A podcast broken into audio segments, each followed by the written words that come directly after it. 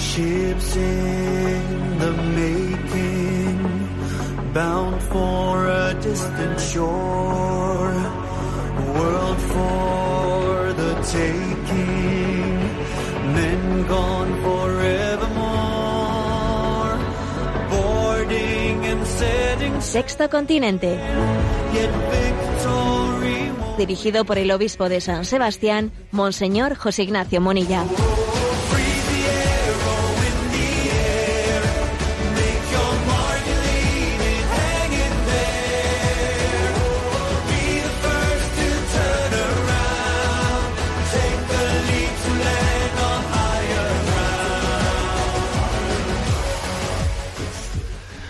Un cordial saludo a todos los oyentes de Radio María. Un día más, con la gracia del Señor, nos disponemos a hacer este programa llamado Sexto Continente. Programa que los lunes y los viernes de 8 a 9 de la mañana realizamos aquí en directo en Radio María España. Abro el programa compartiendo con vosotros el que es para mí pues uno de los versículos más impactantes, más cuestionadores de toda la Sagrada Escritura, sino el más. Es el prólogo del Evangelio de San Juan, eh, obviamente el capítulo primero, el versículo 11. Vino a su casa y los suyos no lo recibieron. Pero a cuantos lo, lo recibieron, les dio poder de ser hijos de Dios, a los que creen en su nombre. Comparto con vosotros este versículo porque ha sido el versículo que he elegido para la felicitación de Navidad de este año, para la postal de Navidad que he enviado a conocidos y a quienes me, me rodean y que también comparto con vosotros, que formáis parte de la vida de este que os habla. Bienvenido seas Jesús, queremos decirle. La llegada de Jesús al mundo escenificó y sigue escenificando el drama de la acogida y del rechazo del don de Dios. Es un drama. El hombre acoge, pero también puede rechazar el don de Dios. La imagen de la postal que acompaña eh, esta, esta felicitación navideña, la que he enviado, tiene la imagen de la Sagrada Familia que va camino de Belén, la María en estado de buena esperanza, montada en un burrito, está, es inminente la llegada del Señor y a un lado están pues inmigrantes que tocan la puerta del mundo occidental y al otro lado está un niño, un niño en el seno de su madre que está esperando ser acogido. Y he aquí, ¿no? Este, este drama, ¿no? Este, es- esto que está aconteciendo. Como sugiere esa imagen, los inmigrantes tocan a la puerta, al igual que hacen los niños concebidos y todavía no nacidos, y en no pocas ocasiones encuentran el- un rechazo dramático. Pero, pero fijémonos también en que el versículo dice, pero a cuantos lo recibieron, les dio poder de ser hijos de Dios, a los que creen en su nombre. Si grande es el drama del rechazo del amor de Dios, mayor es todavía el gozo y la alegría que se deriva de su acogida. La clave está en que para poder acoger a Jesús se requiere la disposición de mover nuestro punto de partida. Como decía el filósofo Kierkegaard, la puerta de la felicidad se abre hacia adentro. Hay que retirarse para abrirla. Si uno la empuja, la cierra cada vez más. Y este es el quiz del misterio de la Navidad. La puerta se abre hacia adentro. O dicho de otro modo, la acogida de Jesús requiere de nuestra conversión, de mi conversión, de tu conversión. Con lo cual, digamos, bienvenido seas Jesús, ven Espíritu Santo para que pueda decir en verdad, y no solo como una palabra bonita, para que sea verdad ese saludo que, que hago en estos días prenavideños, bienvenido seas Jesús. Vino a su casa, quiero que vengas a tu casa, porque es tu casa Jesús, mi vida, es tu casa. Toma, toma posesión de ella, totus tus, soy todo tuyo, ven a esta casa este saludo de bienvenida en estos días prenavideños, pues quiere eh, hacer de este programa de Sexto Continente un lugar de preparación para la llegada de Cristo, programa de Sexto Continente que tiene una interacción con vosotros en redes sociales, en Instagram y en Twitter, con la cuenta arroba obispo munilla, en Facebook, con el muro que lleva mi nombre personal, José Ignacio Munilla. Hay una página web multimedia en la que tenéis todos los recursos enlazados. Desde allí uno puede entrar a todos, a todos los lugares. Eh, canal de iVox, canal de YouTube y, y todos los recursos escritos, etcétera, que es en ticonfío.org. Y bueno, pues deciros que, que, que por la gracia de Dios, pues eh, estamos gozosos, eh, muy gozosos, celebrando estos días últimos del, tiempo de Adviento, pero lo que voy a compartir ahora con vosotros es duro, es duro, pero forma parte de este misterio de la Navidad, de la llegada de Cristo, del drama de la acogida y del rechazo al que he hecho referencia. ¿A qué me refiero? Pues me refiero que a como eh, ya viene siendo habitual, eh, al acercarse la Navidad, paradoja de la vida, el Ministerio de Sanidad suele hacer público las, las cifras de abortos del año anterior, o sea, en este caso de- del año 2017. ¿eh? Y así también, pues ayer se hicieron, se hicieron públicos, ¿no? Y se hizo público pues que se ha, ha habido un 1% de aumento del número de abortos en España, con lo cual el año 2017 eh, fueron 94.123 abortos. ¿eh?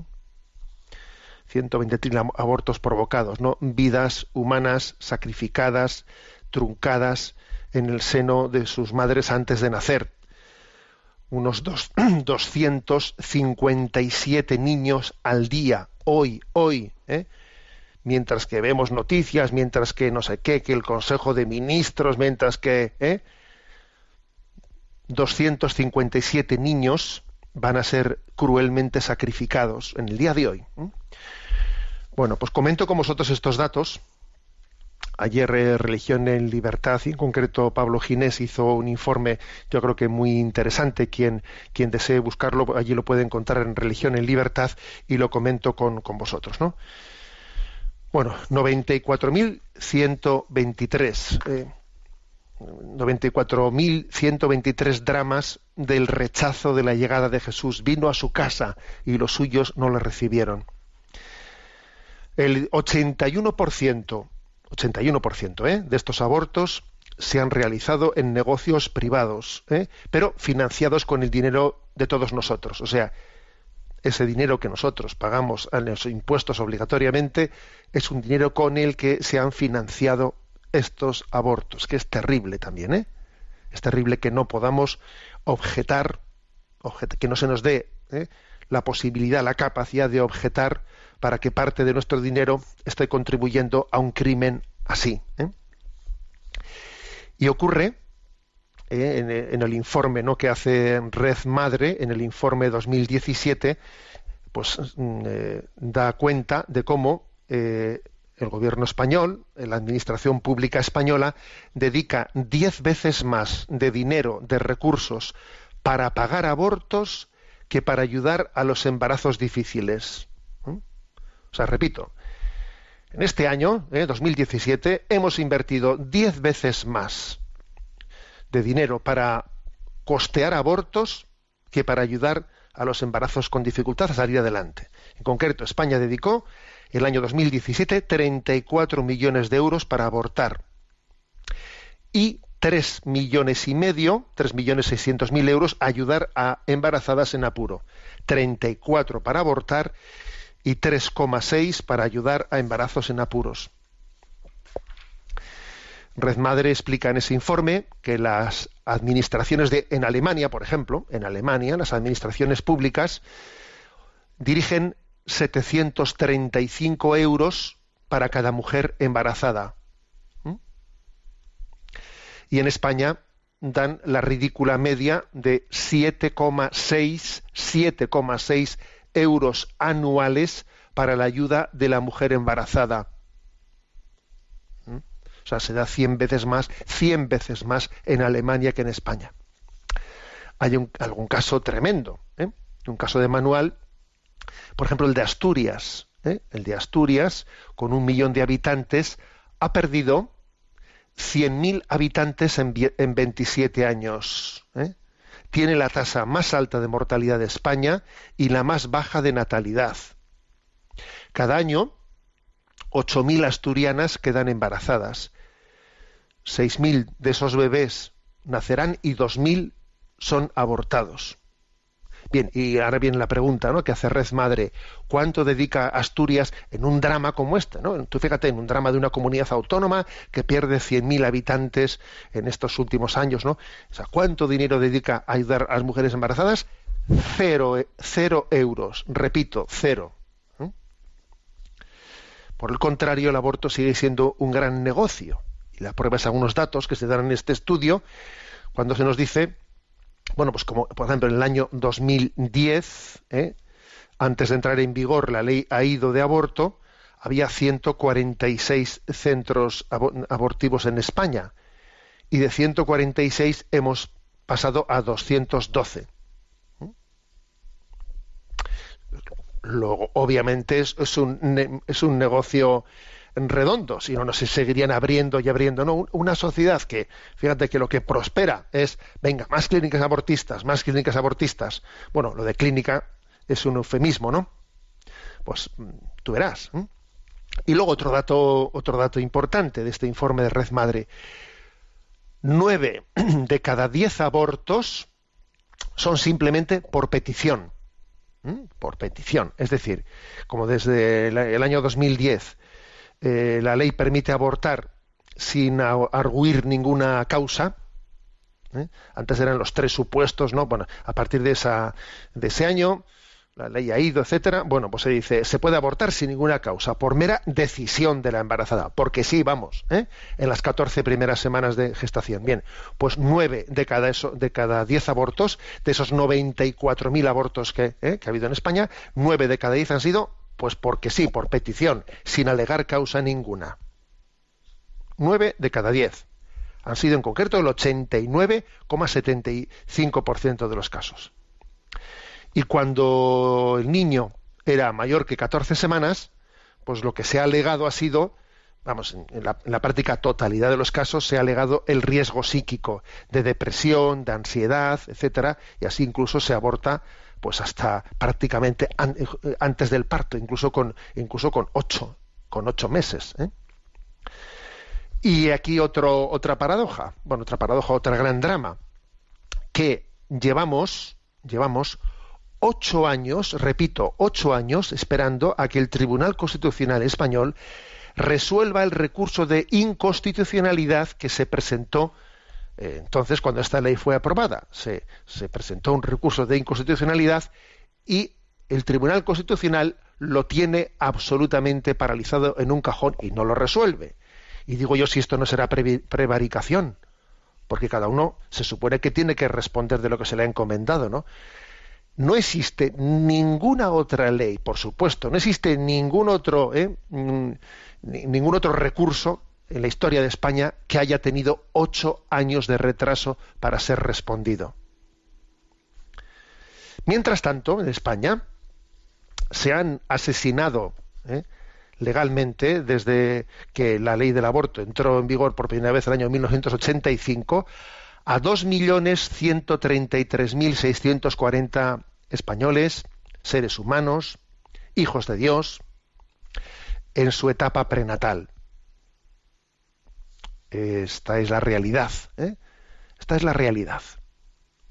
Esto sin contar toda una otra cantidad muy difícil de, ¿eh? de, de, poder contabilizar, de todos los abortos que tienen lugar de una manera no constatable a través de la píldora del día después y a través de otros, otros falsos métodos anticonceptivos que en realidad no son anticonceptivos, sino que en realidad son abortivos, ¿no? En el fondo, pues muchos métodos de ellos, pues eh, como el DIU, etcétera, en el fondo ejercen también una influencia muchas veces antiimplantatoria, es decir, que el embrión ya concebido no se le permite implantarse en el útero y es, y es expulsado, pero es ya un ser, un ser humano. Entonces, de nuevo volvemos a Juan capítulo primero, versículo 11. Vino a su casa y los suyos no lo recibieron. Pero luego sigue, pero a cuantos lo recibieron, les dio poder de ser hijos de Dios, a los que creen en su nombre. ¿Quién es un hijo de Dios? Un hijo de Dios es el que acoge. Un hijo de Dios es el que es capaz de escuchar como Dios llama a la puerta, toc toc, ¿eh? te llama a la puerta y te dice, me abres, vengo a visitarte. Y te puedo visitar, pues mira, en la imagen de un pobre, la imagen de alguien, de un familiar que se había alejado, alguien que todo el mundo ha dejado de, hablarle, de dirigirle la palabra y toca la puerta de tu, de tu vida, alguien que dices tú, me va a complicar la existencia si le abro. Jesús, bienvenido seas. Eh, vamos a, a, comprometernos ¿no? con esta acogida a Jesús. Tenemos nuestro primer eh, descanso, descanso musical, Maranata, de Matt Maher.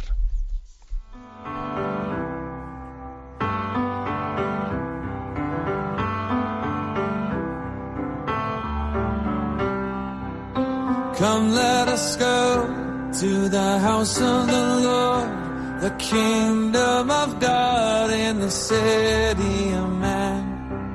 A place for all races, a place where your graces dwell in our in the works of our hands.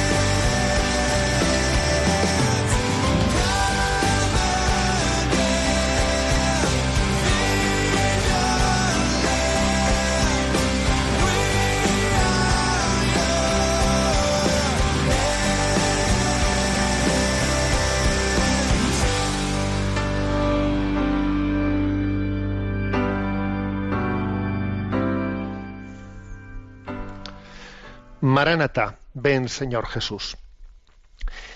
Vamos, continuamos en la explicación eh, de este programa de Sexto Continente. Estamos desgranando ¿no? en los últimos programas distintas virtudes humanas. Eh, en ese libro La educación de las virtudes humanas de David Isaacs, de la que del que nos estamos sirviendo, pues eh, se nos habla de la educación de la lealtad, de la cual quiero hablar hoy. La lealtad. Hay que reconocer que no se pronuncia mucho esta palabra, ¿eh? la palabra lealtad. Término, palabra, concepto, virtud, que está relacionada estrechamente con la perseverancia, con la responsabilidad, con el respeto, con la prudencia. Pero sobre todo se trata, para entender lo que es la lealtad, se trata de actuar congruentemente con la naturaleza de los vínculos que tenemos establecidos con los demás, ¿no? La palabra vínculo es muy importante para entender lo que es la lealtad. Y quizás estamos en una crisis de vínculos. Quizás el hombre posmoderno es un hombre desvinculado. Es un hombre desvinculado, un hombre huérfano moralmente. Que como no tiene vínculos, ¿cómo vas a pedir lealtad? Pero hay que descubrir los vínculos, ¿no? Tenemos por naturaleza una serie de vínculos.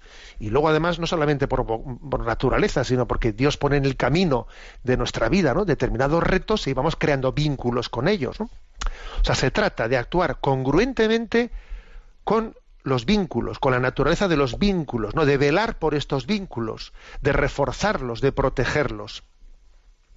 La lealtad es la virtud que ayuda a la persona a actuar con congruencia respecto a la palabra dada ¿eh? y a los compromisos que tiene uno por los vínculos de su vida.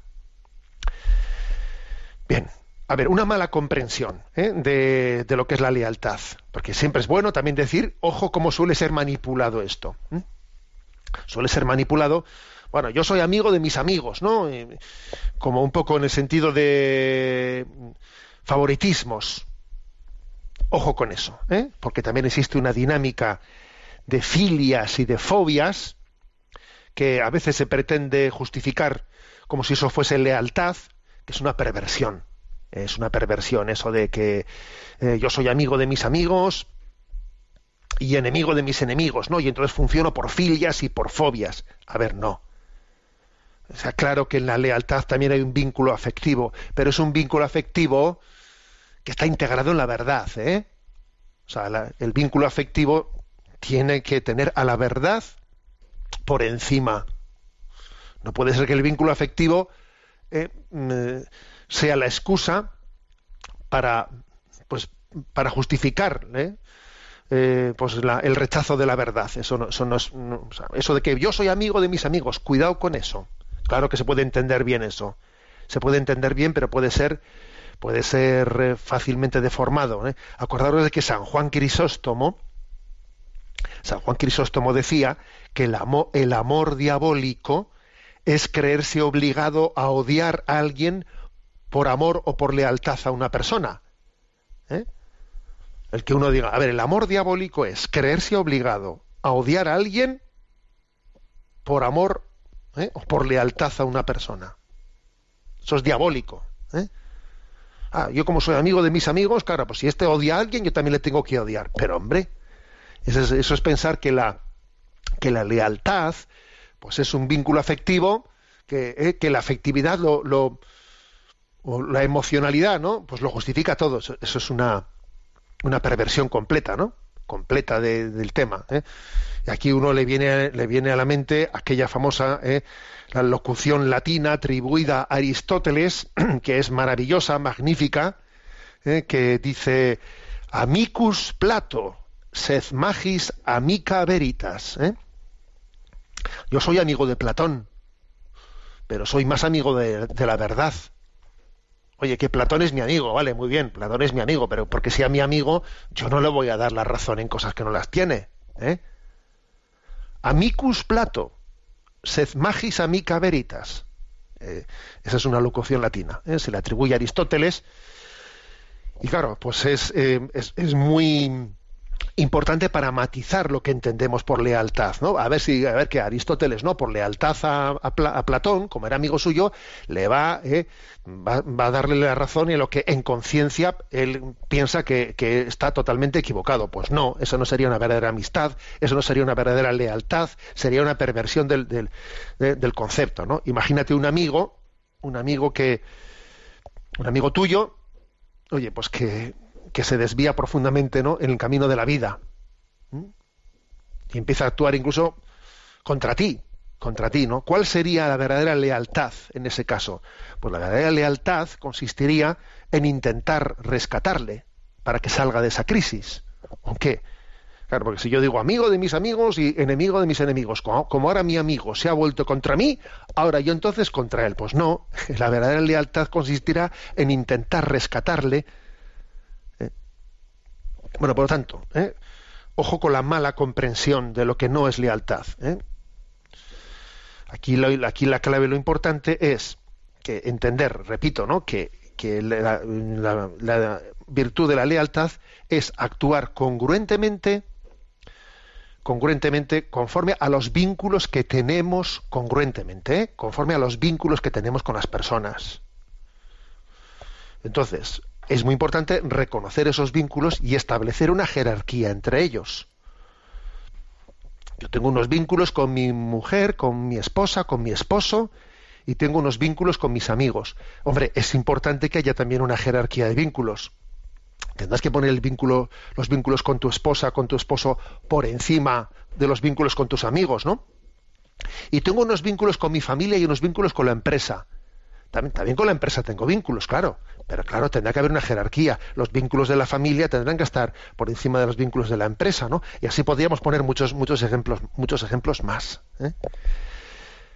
¿Cómo educar eh, en esta virtud de la lealtad? A ver, en primer lugar, con los niños y luego con los adolescentes, ¿no? Eh, y luego con los adultos, digamos.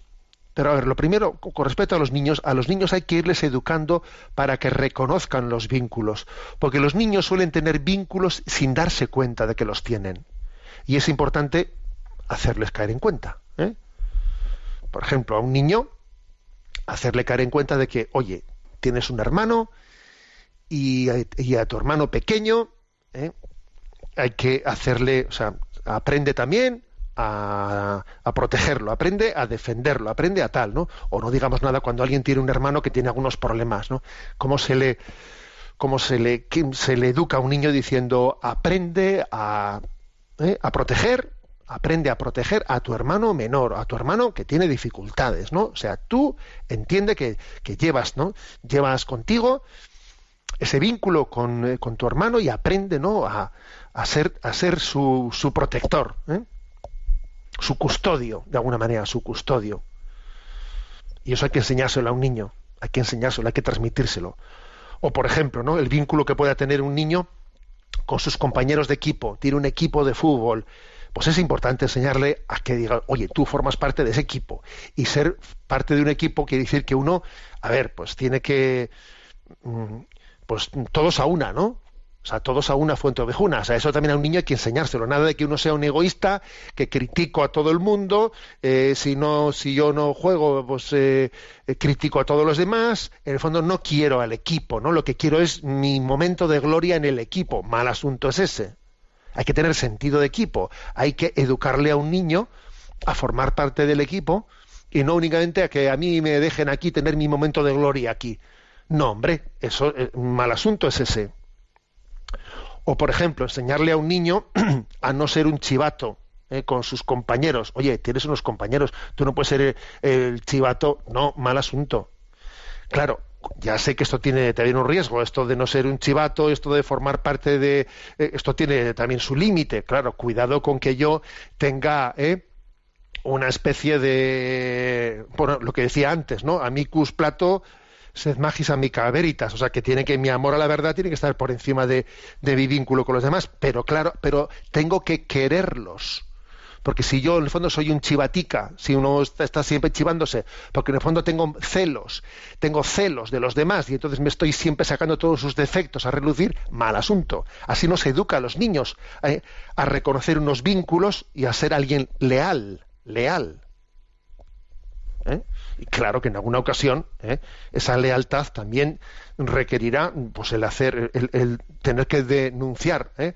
lo, que, lo, lo, que está mal hecho por un compañero, pero no hacerlo como una tendencia, como una tendencia de, digamos, de chivato, de alguien que en el fondo no tiene vínculos con ellos, y entonces como no tiene un vínculo, en el fondo no ha sido educado en la lealtad, en la lealtad.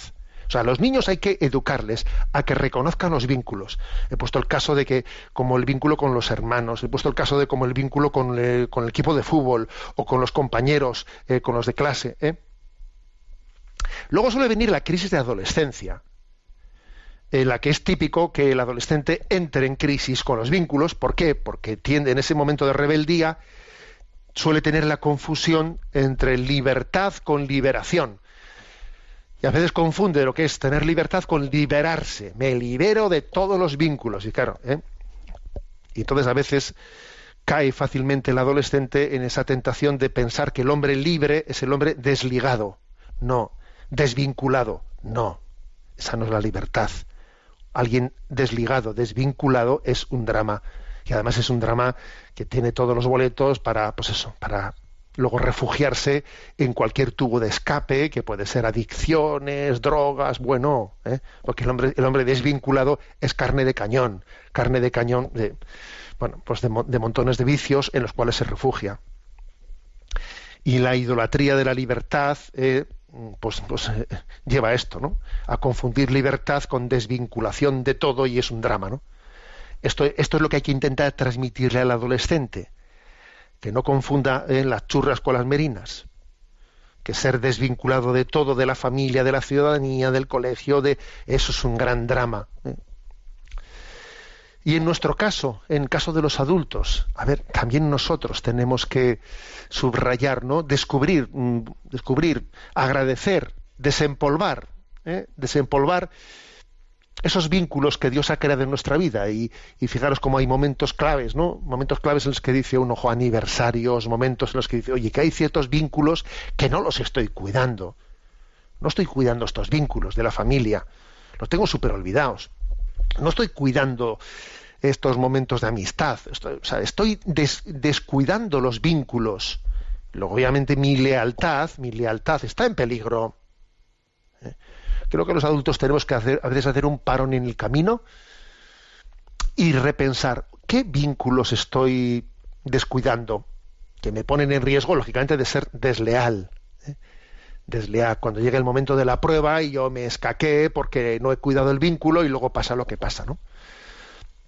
Bueno, pues esta es el, la reflexión que quería compartir con, con vosotros, ¿no? Sobre la educación de la lealtad tenemos nuestro, nuestro rincón del, del DOCAT y nos toca el punto 101. Y el punto 101 dice, ¿hasta dónde llega la solidaridad? Y responde, en nuestro mundo tan globalizado, nos alegra ver que cada vez son menos importantes las fronteras que crece el fenómeno de la interdependencia entre las gentes y los pueblos y que es posible la comunicación en tiempo real.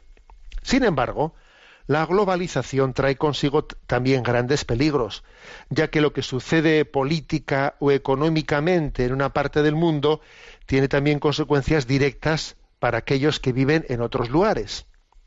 Así, junto a la vigencia del principio de subsidiariedad, hemos de aprender a pensar globalmente también desde un punto de vista ético. Muchas son las cuestiones que se pueden tratar a escala mundial, como el cambio climático, las epidemias, la migración. Si queremos encontrar soluciones a largo plazo para todos los seres humanos del planeta Tierra, solo llegaremos a ellas si pensamos a nivel global. Bueno, la pregunta era hasta dónde llega la, solidaridad. Y aquí plantea, en este punto 101, pues una cuestión muy práctica, que es, saber la solidaridad mm, plantea la cuestión de, de la globalización del mundo. O sea, es obvio que en las últimas décadas se ha producido un fenómeno de globalización que es, mm, que es sí o sí es verdad que después también habrá pues una, una legítima regulación de esa globalización, pero que es muy difícil, ¿sabes? Es muy difícil ponerle puertas, puertas al campo. Es muy difícil ponerle puertas al campo. Eh, pues existen, hay tiras ya flojas, por ejemplo, muy grandes sobre eh, pues el comercio, eh, el libre comercio internacional. Existen, eh, pues eh, fíjate, a veces no entre Estados Unidos y China, las que se suelen jugar ahí, ¿eh? porque de poner determinados aranceles o no poner determinados aranceles al hierro, a los vehículos, etcétera, pues claro, pero, pero al final, dejémonos de historias, o sea, aunque pueda haber un más menos, puede haber un más menos, o sea, hay cosas que son imparables, ¿eh? que son imparables. Luego, el- la, la globalización es una gran, es una gran, es una realidad que hay que saber discernir ¿eh? y hay que y hay que integrar y desde luego no caer en la postura en la postura de cerrarse a esa realidad. Es un nuevo, es un nuevo parámetro, es un nuevo paradigma de la globalización del mundo, que tiene virtudes y tiene grandes riesgos. Y resulta que si ayer, pues en la bolsa de Estados Unidos o de Japón o lo que sea, pasó lo que sea, alguien estornudó, aquí nosotros, ¿eh? pues nos, nos viene encima, pero vamos, ¿eh? que pueden caer las acciones en la bolsa hoy aquí de una manera incomprensible, porque y, obviamente eso eh, tiene un riesgo, un riesgo muy grande. ¿eh? Y, es injusto también, es injusto. Pero es verdad que es algo que, que tenemos que, integrar, ¿no? El tema de la globalidad. Y desde luego uno no puede, no puede decir, bueno, pues yo me cierro, ¿eh? me cierro como una, ¿eh? como una, eh, una concha, como una, aquí me cierro sobre mí mismo como una tortuga, ¿no? Que se cierra en su caparazón. No, no es posible. Eso es imposible, porque también mm, hacer eso supondría cerrarse a muchas eh, a muchos aspectos positivos también que conlleva la, la globalización. Tú fíjate si, si tiene aspectos peligrosos, por ejemplo, la deslocalización de las empresas, que de repente, eh, de repente se dice, pues, así, pues me, me quito mi empresa de aquí, ¿eh? ala, y la llevo a no sé qué lugar de China, donde voy a producir las cosas a un precio mucho más barato, eh, los, los los empleados de China, tú verás, les, les doy un sueldo de miseria, no van a estar asegurados como están aquí asegurados, yo que sé, un montón de cosas, y acabo produciendo unas cosas que luego traigo aquí y las vendo. O sea, obviamente la globalización tiene que estar regularizada, porque si no se pueden cometer grandes injusticias. Se están cometiendo grandes injusticias con la deslocalización de las empresas, por ejemplo. ¿eh? Y haciendo que luego pues esa venta de productos eh, en el extranjero que han sido conseguidos de, de aquella manera de aquella manera a esos precios luego ahora vengan aquí y compitan ¿eh? o sea que la globalización es un hecho no podemos no podemos posicionarnos frontalmente en contra de ella pero sí es legítimo no solo legítimo sino que es un deber también saber regularla eh, pues para que para que seamos capaces de beneficiarnos de los ben- de to- todo lo positivo y ser capaz de purificar todo lo, todo lo negativo ¿eh? todo lo negativo entre entre todas las cosas el, el tema del flujo migratorio es el tema pues más más más delicado porque estamos hablando no de eh, decisiones de políticas económicas, estamos hablando de personas, de personas humanas, ¿no? Y hay especialmente, claro, aunque los gobiernos también tienen pues su legítimo derecho y deber eh, de regulación de las migraciones, obviamente estamos hablando de personas humanas y hay también el aspecto moral, el aspecto mm, de, de la, se- de la sensibilidad ante el drama del que esas personas parten es clave. ¿eh? El hecho de que haya refugiados políticos, de que haya personas per- perseguidas o que partan de situaciones que son humanamente hablando, ¿no? O sea, que estén huyendo de situaciones humanamente hablando insostenibles es clave, ¿no? En el compromiso también ético y político, ¿no? De, de nuestra de nuestra acogida. Tiene que haber un discernimiento, pero teniendo en cuenta, ¿no? estos aspectos. Y aquí se subraya como hay algunas cuestiones que son epidemias, cambio climático, etcétera, que son necesariamente tienen que ser abordadas abordadas, ¿no? a nivel a nivel eh, global. Y entonces, digamos, no se puede alegar el principio de subsidiariedad hasta tal exagerándolo tanto tanto que haga que entre en crisis el principio de solidaridad. Ojo con, eh, con decir, no, no, yo principio de subsidiariedad, yo aquí en mi comunidad autónoma, aquí en mi país, a mí, un momento, el principio de subsidiariedad no puede no puede ponerle puertas puertas al campo. Tú tienes que eh, también tener en cuenta que tienes que conjugarte tienes que conjugarte pues para temas como hemos dicho la- eh, de sanidad y el cambio climático temas laborales tema tal tienes que tener un principio de integración equilibrada obviamente y prudente prudente y equilibrada con el entorno no Aquí es a lo que se dice hasta dónde llega la solidaridad, ¿eh? que como digo, este punto 101 yo creo que es el que intenta conjugar eh, lo que es la globalización del mundo con el también principio de subsidiariedad y con la llamada a la solidaridad. Bueno, tenemos nuestro segundo descanso musical, mi mejor regalo ¿eh? de músicos católicos unidos. Mi mejor regalo es sonreírte, aunque no tenga motivos para hacerlo. Mi mejor regalo es perdonarte, aun cuando la herida sea muy grande.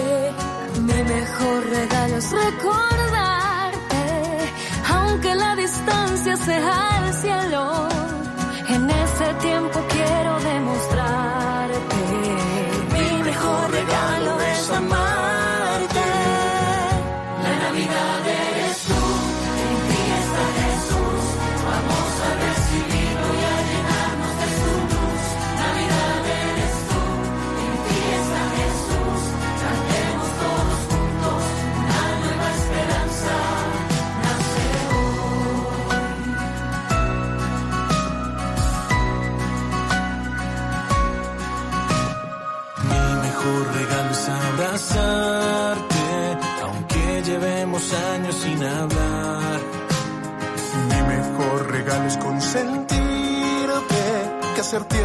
sea una cosa virtual. Mi mejor regalo es consolarte, aunque tu dolor te quiera ahogar. En este tiempo quiero demostrarte que mi mejor regalo es amarte.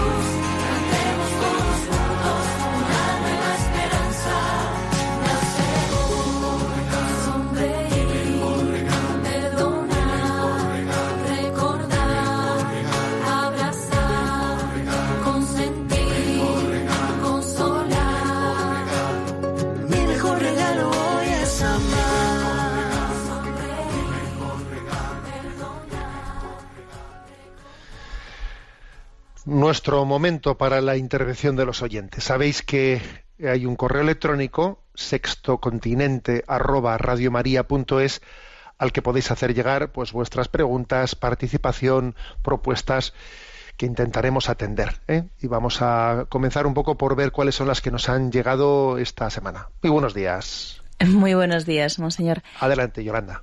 Toñi de Almería nos comparte. Le sigo por en las redes sociales y alucino, como dicen los jóvenes, con algunos de los mensajes que usted envía en los que es capaz de integrar el buen humor con el contenido de profundidad. Por ejemplo, me refiero al mensaje del 17 de diciembre en el que acompañaba el vídeo humorístico de José Mota con el mensaje contrariamente a lo que solemos pensar, los defectos que nos impiden ser felices son los nuestros, no los de los demás. Bueno, pues sí, lo de la posibilidad de integración del humor y un mensaje profundo, a ver, creo firmemente en ello. ¿eh? Por supuesto, no se trata de tomarse a la ligera eh, pues cuestiones profundas, pero es que creo que el sentido del humor, especialmente cuando se aplica hacia nosotros mismos, ¿no? Pues es que es, es mm, de alguna manera ver las cosas desde otra perspectiva, ¿eh? desde la perspectiva de en la que relativicemos mm, pues nuestros bloqueos interiores, nuestros agobios, ¿eh? nuestras angustias, ver las cosas desde Dios. El Salmo segundo dice, ¿no? El que, el que mira desde el cielo sonríe. Dice eso, ¿no? El Salmo segundo. El hombre se revela frente a Dios, el hombre se revela. Dios los mira desde, desde arriba y sonríe ese, eh, eso que dice el Salmo segundo, yo creo que es un poco lo que es el sentido del humor. Reírse de los demás es sarcasmo. ¿Eh? Reírse con los demás es amistad. Y reírse de uno mismo puede ser virtud. ¿eh? Puede ser virtud, es ver, la- es ver tu vida desde la perspectiva de Dios. El que habita en los cielos sonríe, ¿eh? dice el Salmo segundo. Mira, ¿a dónde van estos? ¿no? Bueno, pues a propósito de eso, pues esta semana enviaba eh, a redes sociales este este mensaje, ¿no? Que del, al cual el, el- oyente pues nos, nos pregunta nos pregunta por él, nos pregunta Toñi. Y es el mensaje es contrariamente a lo que solemos pensar, los defectos que nos impiden ser felices son los nuestros, suelen ser los nuestros, no de los demás. Uno piensa, los demás me impiden ser felices. Mira cómo me hacen la vida imposible. Que no, que los defectos que te hacen sufrir son los tuyos propios. ¿Eh? O sea, entonces, bueno, pues con un poco de humor, este es el sketch de, José Mota, el que está ahí vestido de juez, está vestido de juez eh, eh, y está el hombre allí pidiendo silencio en la sala de una manera muy graciosa. Eh, lo, voy a, lo voy a poner, que son unos poquitos segundos, son 15 segundos, lo escuchamos. Silencio, por favor, silencio en la sala. Guarden silencio, por favor. La persona que está hablando, por favor, que guarde silencio. Por favor, que guarde silencio la persona que está diciendo, por favor, que guarde silencio. ¿Qué parte de la palabra silencio no entiende la persona que está diciendo? ¿Qué parte de la palabra silencio no entiende la persona que está diciendo? Alguien está golpeando con una maza en una mesa. Y por supuesto, el que está golpeando con una maza en la mesa es el mismo, el que está pidiendo, por favor, que guarden silencio. A ver, el que dice, por favor, que guarde silencio, que por favor, que guarde silencio. Que alguien está tocando con una maza en la mesa. Es el mismo que está hablando. Bien, pues sí, contrariamente a lo que solemos pensar, los defectos que nos impiden ser felices son los nuestros y no son los de los demás. Esta es una gran, yo creo que enseñanza para la vida, para la vida espiritual. Tenemos una tendencia a, bueno, a proyectarnos, ¿no? A proyectar en que nuestro enemigo, eh, pues, el- pues, está fuera de nosotros. No, nuestro verdadero enemigo, enemigo, es nuestra mediocridad, nuestra falta de santidad. Ese es nuestro verdadero enemigo. Tú para ser más feliz, ¿eh? Tú para ser más feliz, fíjate ¿eh? lo que digo, no necesitas en primer lugar que cambie el escenario, sino que cambies tú. Tú para ser feliz no necesitas cambiar de caballo, necesitas cambiar de caballero. Es, así, tenemos que convencernos de esto. Tenemos que convencernos de que el ser feliz y ser santo son una sola cosa. ¿Eh? Una sola cosa. La felicidad y la santidad no son dos cosas distintas, coinciden. Y lo, típico suele ser que uno, para, para, para ser feliz, buscando ser feliz, esté soñando que cómo cambie el escenario. Que no. Que lo primero que tiene que cambiar eres tú. Si eres santo, serás feliz. Si no eres santo, por mucho que cambies de escenario, no vas a ser feliz nunca. ¿eh? Bueno, pues repito, contrariamente a lo que solemos pensar, los defectos nos impiden, los defectos que nos impiden ser felices son los nuestros, no los de los demás. Pongo de nuevo este sketch de José Mota para que nos riamos un poquito. Silencio, por favor, silencio en la sala. Guarden silencio, por favor. La persona que está hablando, por favor, que guarde silencio. Por favor, que guarde silencio la persona que está diciendo, por favor, que guarde silencio. ¿Qué parte de la palabra silencio no entiende la persona que está diciendo? ¿Qué parte de la palabra silencio no entiende la persona que está diciendo? Alguien está golpeando con una maza en una mesa. Bueno, pues así es la vida. Vamos a pedirle a Yolanda que nos presente la siguiente consulta. Gerardo de Teruel pregunta, he leído en redes sociales la cita de la carta de San Pablo a los romanos que usted ha enviado, pues no hago lo bueno que deseo, sino que obro lo malo que no deseo. Y si lo que no deseo es precisamente lo que hago, no soy yo el que lo realiza, sino el pecado que habita en mí.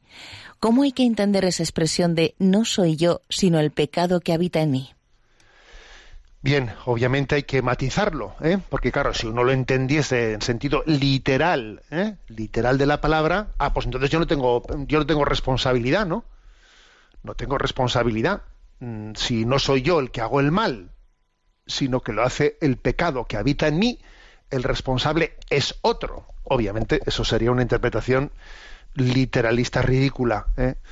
No es eso. Claro que tenemos nuestra, nuestra responsabilidad, porque Dios nos ha hecho libres y aunque estamos condicionados, condicionados por, pues por, por heridas, por tendencias, no estamos determinados, ¿no? Estamos condicionados, pero determinados no estamos. Hombre, puede ser que una persona en una situación concreta y determinada llegue a haber perdido eh, completamente la libertad, pues porque ha podido adquirir ya pues un grado de pues de dependencia, de, esclavitud, de adicción en la que ya su libertad brilla absolutamente por su ausencia. Bien, eso es posible, pero claro, estamos hablando de un caso patológico.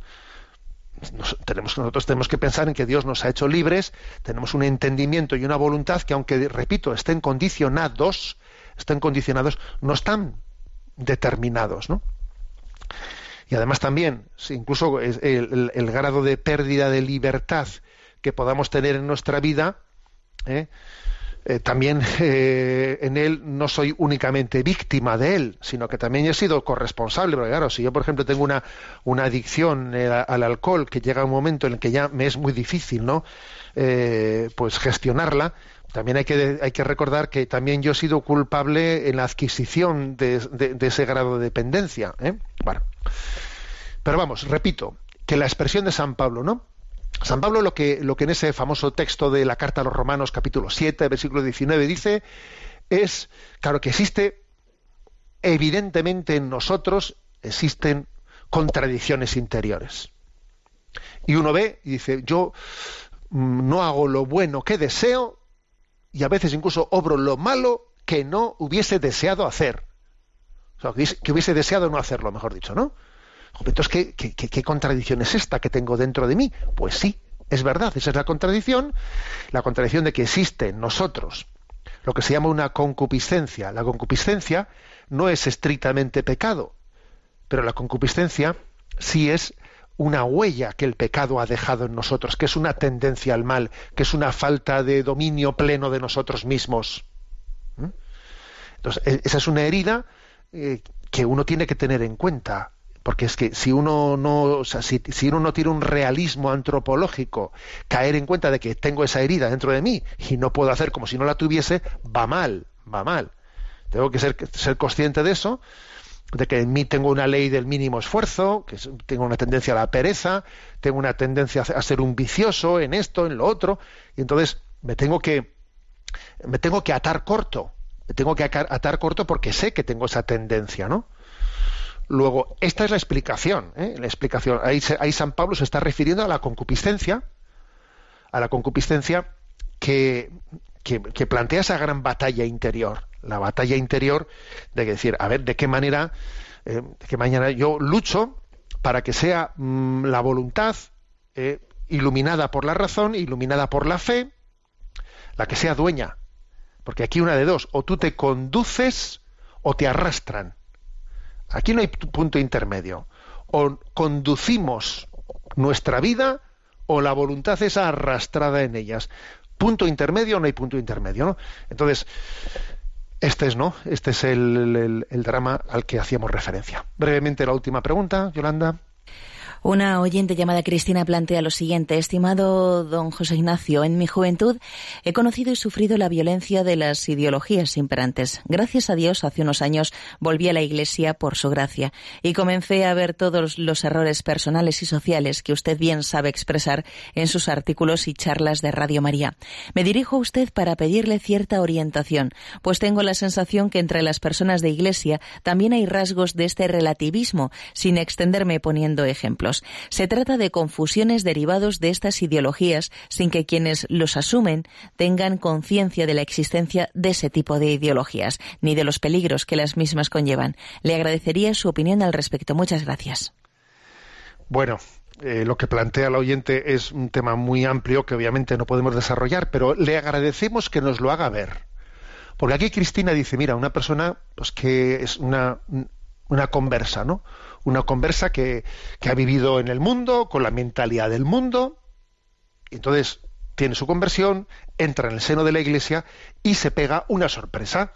Una sorpresa porque ella, claro, como ha vivido en el mundo, con la ideología del mundo, pues ella hubiese pensado que al convertirse y entrar en la iglesia, la gente que estaba dentro de la iglesia, pues tenía que tener la mentalidad, pues mm, la, la- la de alguien que no se ha dejado influenciar por el mundo y dice, anda, me he convertido, entro en la iglesia y me doy cuenta que la gente que está dentro de la iglesia está muy influenciada por esas ideologías de las que yo me he convertido. O sea, yo he querido romper con el mundo que está fuera y los que están aquí dentro de la iglesia están súper contaminados por esa ideología de la cual, con la cual yo he querido romper ahí fuera. Pues sí, este es el drama, señores. Y le agradecemos mucho a un neoconverso como Cristina que nos lo diga. Porque a veces eso se ve mucho más fácil con ojos de neoconverso. Porque él que ha roto con esa... Dice, pero hombre, es que nosotros, como estamos aquí dentro, eh, nos mundanizamos sin darnos cuenta. Vamos tragando, no, es que tenemos que adaptarnos al mundo y no sé qué. Y fácilmente eh, confundimos, confundimos encarnación en el mundo con mundanización, muy fácilmente, y tragamos ideologías. Y la Iglesia tiene que acercarse, lo confundimos, con tiene que asumir las ideologías de este mundo. Fácilmente ocurre, está ocurriendo. Y viene un neoconverso y nos abre los ojos y nos dice, pero ¿qué estás diciendo? Pero que a mí el Señor me ha rescatado de eso que tú estás reivindicando. Y hay que darle gracias a los neoconversos y dejarnos interpelar por, e- por ellos, porque tienen una frescura en su fe. ¿Mm? O sea que, Cristina, que gracias por haber hecho esa pregunta y tú no dejes, no dejes de, dar testimonio mm, cuando veas ¿no? que en nuestras comunidades pues hay eso pues mucha ideología mundana y contraria al cristianismo que estamos asumiendo bajo ¿eh? bajo la falsa bandera de, un modernismo pues pues tú da testimonio de lo que ha sido tu vida rescatada ¿no? de esas falsas ideologías la bendición de Dios Todopoderoso Padre Hijo y Espíritu Santo descienda sobre vosotros alabado sea Jesucristo